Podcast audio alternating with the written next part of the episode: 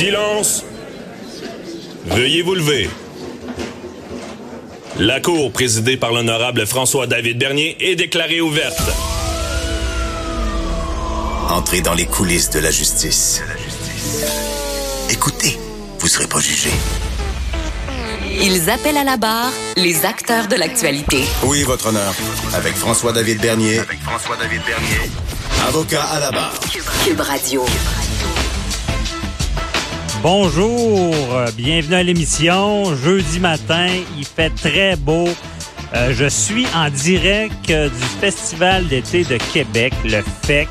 Je suis bien installé sur Grande, Grande Allée. Dans le fond, pour ceux qui veulent venir nous voir, là, il y a un kiosque Cube Radio. C'est vraiment sur Grande Allée, coin Georges V. C'est le Château Laurier qui nous accueille. Donc, euh, on vous invite à, venir nous jaser euh, aujourd'hui parce qu'on, ben, moi, je suis là jusqu'à 11 heures. Et euh, il y aura des gens de Cube Radio qui seront là toute la journée, qui pourront répondre à vos questions. Et je vous rappelle qu'Avocat à la barre, on répond aux questions du public. Donc, vous pourrez même venir en laisser vos questions euh, sur place au kiosque. Je rappelle le numéro de téléphone aussi, euh, 8, 1 877 827 23 46 euh, 187 Cube Radio. Écrivez-nous, appelez-nous. On veut vous entendre. On veut euh, savoir votre opinion sur l'actualité, des questions juridi- juridiques. Et tout à l'heure, ben, comme chaque jour, on répondra à des questions du public avec euh, Maître Jean-Paul Boilly qui est là aujourd'hui. Euh, ensuite de ça, ben, à l'émission, on va parler de harcèlement au travail. Le harcèlement au travail avec euh, Maître Marianne Plamondon. Euh, Qu'est-ce que c'est que ça? On sait qu'il y a une mairesse là, qui, qui, qui a des qui a des allégations que- qu'elle aurait fait du harcèlement. Euh, ensuite de ça, on va parler du Canadien, de la gestion euh, des échanges avec Patrice Ouellette. Euh, il y a Maître Encourt qui est là aussi pour euh, nous parler de l'oratoire Saint-Joseph. Il y a non-responsabilité criminelle. Et on va parler du FEC, du Festival d'été également à la fin avec Véronique Racine. Donc, euh, restez là. Et euh, je vous fais mon ma revue de l'actualité judiciaire. Euh, je commence avec justement l'oratoire Saint-Joseph. Le, prévenu, celui, bon, rappelez-vous des faits. On a, il y a, il y a quelqu'un qui s'est présenté à une messe et qui a carrément, on savait pas trop pourquoi, attaqué le prêtre à coups de couteau. Euh, et heureusement, ben, le prêtre s'en est bien tiré en question. Euh, et quand on voit ça, première question, on dit pourquoi? C'est- C'est-tu euh, c'est-tu de la haine? C'est-tu en lien avec la religion? C'est toujours nos premières questions. Est-ce que c'est une sorte d'attentat encore une fois? Mais on se rend compte, le dossier a évolué. Et vous le savez, quand, quand la personne a été arrêtée, il tenait des propos assez euh, déraillés, euh, incohérents. Bon, dans ce temps-là, oups, on se pose une question. On se dit, bon, est-ce que il a toute sa tête? Fait qu'on on le fait évaluer. On dit, est-ce que, un, il peut subir un procès? faut qu'il comprenne ce qui arrive. Imaginez, on juge quelqu'un, mais il sait même pas pourquoi il est jugé. Ben, c'est problématique. Ça, on appelle ça l'inaptitude à subir son procès. Et là, on, on le soigne. Quand il revient dans, la réalité, ben là, on, va pouvoir le juger. Mais euh, c'est- toujours complexe. Ensuite de ça, ben, tu on veut pas euh, accuser quelqu'un si on sait qui, qui, qui, qui est pas responsable. Bon, vous entendez toujours ça, la non-responsabilité criminelle.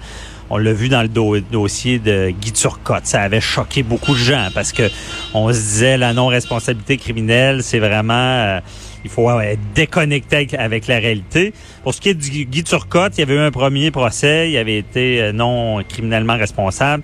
Ça avait choqué les gens. Il y avait eu même, il y a eu un deuxième procès et là, il a été reconnu coupable. Donc, c'est toujours un- une chose à, à valider, vérifier. Puis des fois, on se dit, ben pourquoi passer à travers un procès pour se rendre compte que la personne était euh, inapte, euh, pas inapte, mais n'avait pas cette responsabilité-là? Parce que sachez au Canada, là, pour commettre un crime, là, il faut vraiment à avoir, il y a deux choses. Ça prend deux choses. S'il en manque une, on commet pas d'acte criminel. je vais aller dans un gros terme le latin. La mens rea et l'actus reus. Savez-vous c'est quoi? Ben, la mens rea, c'est l'intention criminelle. On entend souvent ça, l'intention criminelle. Il y a même une série à TVA. Donc, euh, cette intention-là. Et l'autre, l'actus reus, ben, c'est le, c'est le fait de commettre le geste. Bon, de commettre le crime. Et si c'est pas réuni, il n'y a pas de crime. Ça veut dire, si moi, je pense à, tuer des gens tout le temps, puis je le fais jamais, mais je serai jamais accusé. Donc, j'ai pas commis le geste. Et à l'inverse, ben, si je commets un geste qui, est grave sur quelqu'un, sur une personne, puis ça peut aller jusqu'au meurtre, euh, et que je n'avais pas cette intention-là. Dans le fond, ma tête était pas là. Je n'étais pas dans la réalité. Ben, dans ces cas-là, on appelle ça la non-responsabilité criminelle. Et euh, on va... La personne n'est pas acquittée, là. Il y a la, la, commission des troubles mentaux qui vont évaluer cette personne-là. Donc, on s'entend, c'est comme dans un hôpital. Ben, non, c'est presque une prison des fois les hôpitaux. On, est capable de, contraindre les gens de sortir, de les soigner. Donc ces personnes-là vont être hospitalisées. Ils seront pas lâchés libres, lousse comme on dit. Là. Ils seront pas en liberté parce qu'ils reste qu'ils peuvent être un danger. Jusqu'à temps qu'ils soient soignés, traités, puis qu'on on soit sûr qu'ils ne pourront pas euh, recommencer. Donc, c'est tout ça dans, dans ce cas-là pour mieux comprendre ce qui se passe avec celui qui est accusé à l'oratoire Saint-Joseph, ben c'est ça, il va bénéficier d'une non-responsabilité criminelle parce que ce qu'on veut, c'est c'est trouver des solutions. Évidemment, on veut pas que ça recommence. Si c'était quelqu'un qui avait toute sa tête puis qui commet ce geste-là, ben vous le savez, le droit criminel, c'est là pour euh, ben, prendre la personne, la punir et donner l'exemple. Euh, donc, dans ce cas-là, euh, justice sera faite de la bonne manière.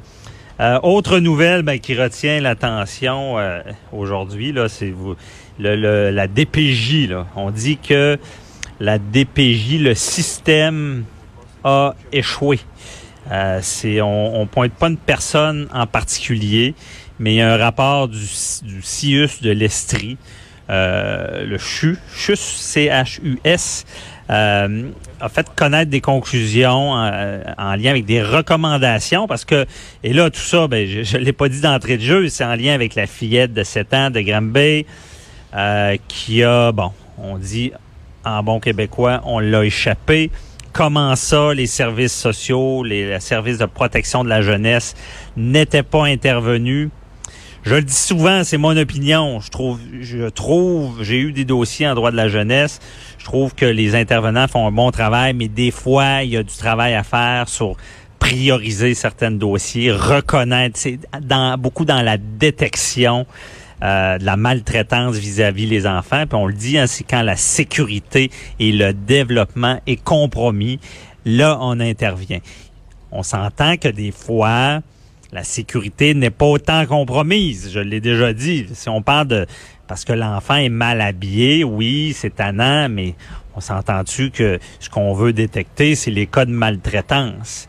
Et là, euh, suite à ce rapport-là, on a des conclusions qui sont intéressantes. On donne, on veut, on veut plus de moyens parce que bon, en 2019, on le sait, les, les, les familles reconstituées, c'est c'est presque la majorité, c'est une réalité. Donc, il y a des nouveaux euh, conjoints, conjointes, et il faut.